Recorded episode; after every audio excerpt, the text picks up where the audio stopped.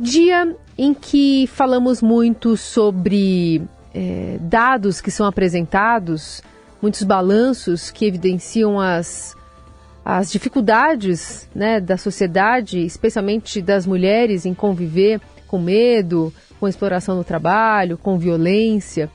É um dia de luta, é um dia de é, celebração no sentido de se lembrar da, de quão longe a gente está de ter uma sociedade igual. Por exemplo, a partir de um relatório da Organização Internacional do Trabalho, que aponta que os homens ganham praticamente o dobro das mulheres na média mundial, a diferença é ainda mais grave nos países pobres. Para entender um pouquinho sobre esse cenário de desigualdade, especialmente no mercado de trabalho, a gente conversa agora com a Regina Madaloso, que é pesquisadora da Sociedade de Economia da Família e do Gênero e economista especializada em economia do trabalho. Bem-vinda, Regina. Bom dia, Carol. Bom dia, Recém. Tudo bem? Bom dia. Tudo certo. A gente está às vésperas de o governo apresentar uma proposta de lei para garantir que mulheres devam receber salários iguais aos dos homens quando exercerem a mesma função, além de um pacote com outras medidas, né? Está prevista essa fala e esse detalhamento a partir desta manhã, às 11 da manhã. Gostaria da sua avaliação nesse caso especialmente quando se fala em aumentar a multa para empresários que descumprirem a lei, né? E, e até sobre quem fica de fora, né? Nesse mercado informal que é grande também no país. Exatamente. É, eu começo dizendo que parece que a gente deve concordar que para a mesma função as pessoas devem receber a mesma remuneração. É muito difícil discordar disso, porque afinal de contas está sendo feito um trabalho, esse trabalho tem que ser remunerado igual, independente de quem faça. Então, a parte de evitar, de punir a discriminação salarial, parece bastante básico, parece uma discussão muito uh, até superficial, porque a gente tem muitos outros problemas. A gente consegue ver quanto um empresário, uma empresa está pagando para uma mulher e para um homem quando essas pessoas têm carteira assinada, quando elas têm um trabalho formal. Mas a gente tem 40% da população brasileira que está na informalidade essas pessoas a gente não consegue saber. Sabe pela PNAD, por exemplo, que a, que a gente consegue inferir com essa diferença salarial para os informais também, mas não tem como ir atrás porque a gente não teve, pelo menos até agora, a capacidade de ir atrás para conseguir fazer formalizar essas pessoas. Então, o trabalho que a gente tem para garantir a equidade para homens e mulheres no mercado de trabalho passa sim por essa legislação, mas tem muito mais componentes que a gente precisa discutir, que a gente está esperando hoje para ver o que vai aparecer de novo. É, aliás, Regina, é, sobre essa questão envolvendo a multa, né? A gente sabe que vai haver um aumento da multa, o anúncio a gente vai ter que esperar que hoje é uma multa irrisória. Né? Se a gente for levar em conta que já está na lei, já está na CLT, já está na Constituição e não é cumprido, é, qual, na sua avaliação, qual o poder da, da multa para fazer isso? E além da multa tem que haver também fiscalização, mas qual o poder da multa no convencimento, se é que dá para chamar de convencimento? Eu acredito que quando a gente impõe uma multa, Uh, o, os indivíduos econômicos eles acabam se modelando para não ter que pagar essa multa. Então a multa é uma punição por uma, um ato que você cometeu que não deveria ter cometido e você deve ser punido de acordo a ponto de realmente doer o quanto você está pagando. Afinal, você fez algo errado, você vai ter que pagar pelo que você fez de errado. Uh, nesse sentido, a multa ela está vindo até tarde, o aumento da multa vem tarde, porque a gente precisa fiscalizar, não é tão difícil assim fiscalizar a diferença salarial, principalmente quando a gente está falando do emprego formal. O governo recebe relatórios das empresas de quanto elas estão pagando para os homens e para as mulheres. Então, eu não acredito que a primeira coisa seja, por exemplo, olhar os dados da RAIS ir atrás e multar as empresas, mas sim abrir um canal de conversa. A RAIS é o relatório anual de informações sociais, todas as empresas declaram o valor do salário mensal, quando paga bônus, qual é a, o nível educacional dessas pessoas. Você tem como acompanhar pelo cargo dentro da mesma empresa se está sendo pago ou não. E eu entendo, existem diferenças. Existem diferenças de cargo, vamos falar um coordenador. Você tem diferentes níveis de coordenação.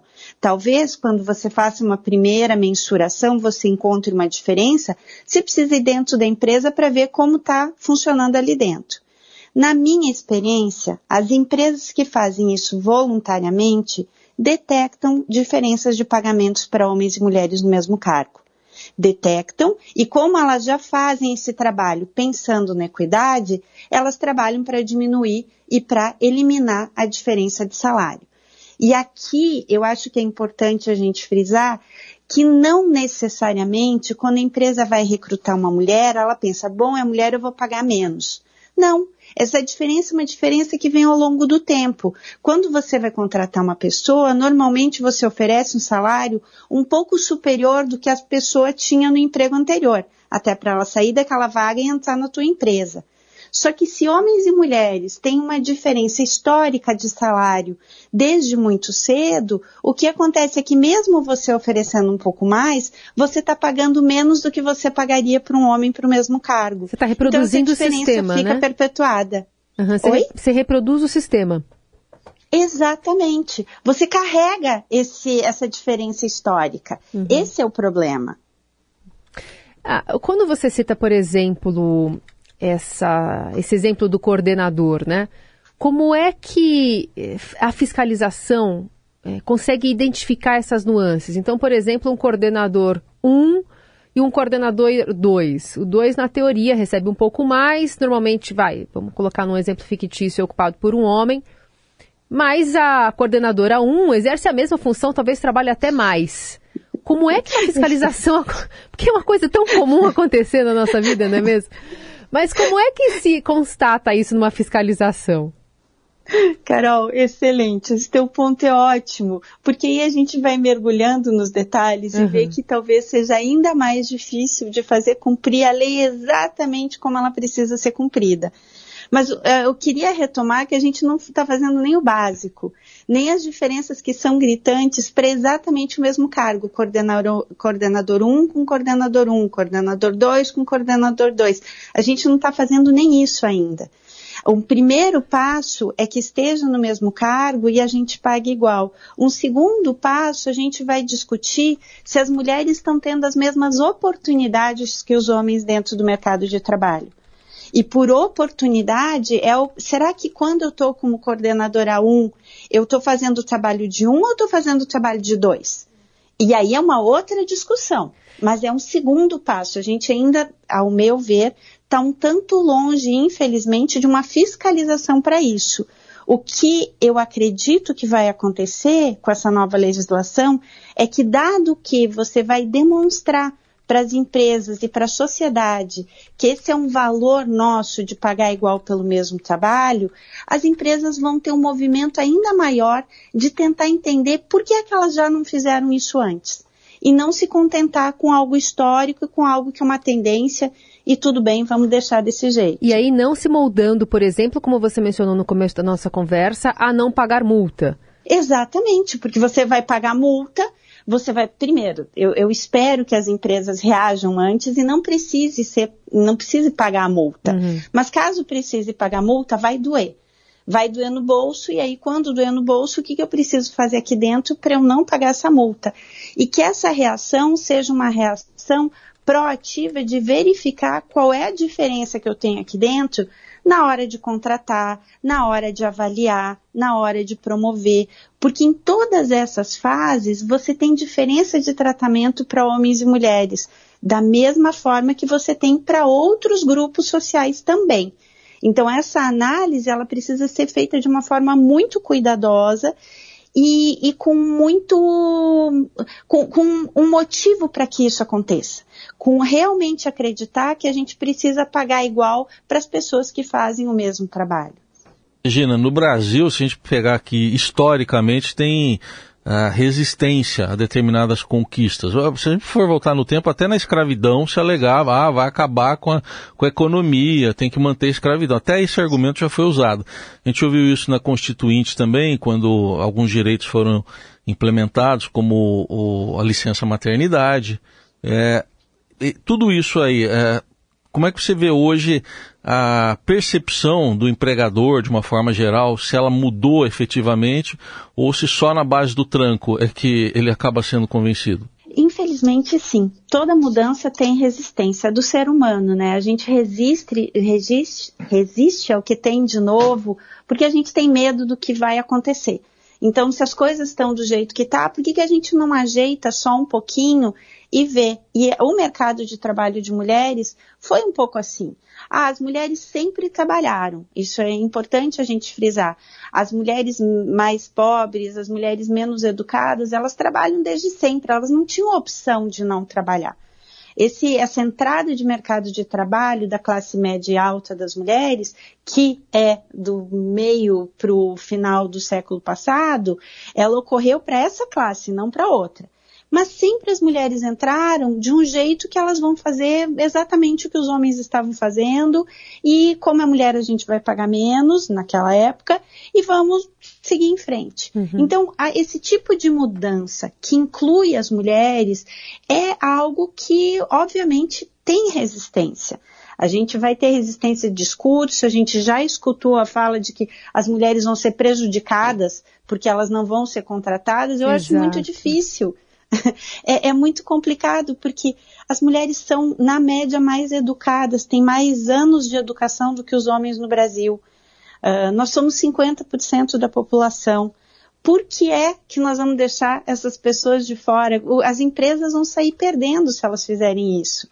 A gente tem uma série de evidências da importância de diversidade dentro das empresas. Importância não só porque pode ser a coisa certa a ser feita, mas porque afeta a lucratividade das empresas. Então, elas não vão ser punidas por isso. E se houvesse alguma resistência, cabe ao governo, cabe a gente, cabe à sociedade manter é, esse, esse viés agora, favorecendo a equidade da participação e da remuneração das mulheres no mercado de trabalho. Então eu vejo que sim, vai ter, vai ter resistência, mas eu acho que tudo isso é contornável. Eu lembro muito, eu ainda sou da época que a gente andava de carro sem cinto de segurança. É. E eu lembro quando veio a lei de andar de cinto de segurança. Foi um horror. Como assim? A gente agora vai andar amarrado dentro do carro? Ninguém, essa lei não vai pegar. E hoje em dia, simplesmente as pessoas nem pensam e põem o cinto de segurança. Regina. Então, vamos lá. É, é, Regina, é, eu queria entender também como é que você entende que as próprias funcionárias devem fazer essa denúncia, né? Estimular que essa denúncia seja feita. Como é que elas devem, por exemplo, buscar as empresas para descobrir se ela recebe o mesmo que um colega que exerce a mesma função? Que canais devem estar abertos sem que ela se sinta é, mal vista ou pelo menos é, é, até com risco de perder o emprego se fizer esse questionamento para o seu superior? Sim, isso é, é um cuidado que a gente precisa ter e a, a resposta é a gente precisa de alguns movimentos dentro das próprias empresas. Criação de comitês, comitês, por exemplo, de diversidade de gênero, comitês de diversidade de raça, e esse comitê trabalhar junto para verificar as diferenças infelizmente não tem como uma pessoa saber o quanto as outras pessoas da empresa estão ganhando, exceto se ela perguntar para alguém, porque não tem um dado público e nem deve ter um dado público do quanto as pessoas ganham. Só que existem algumas alternativas que o próprio governo pode fazer.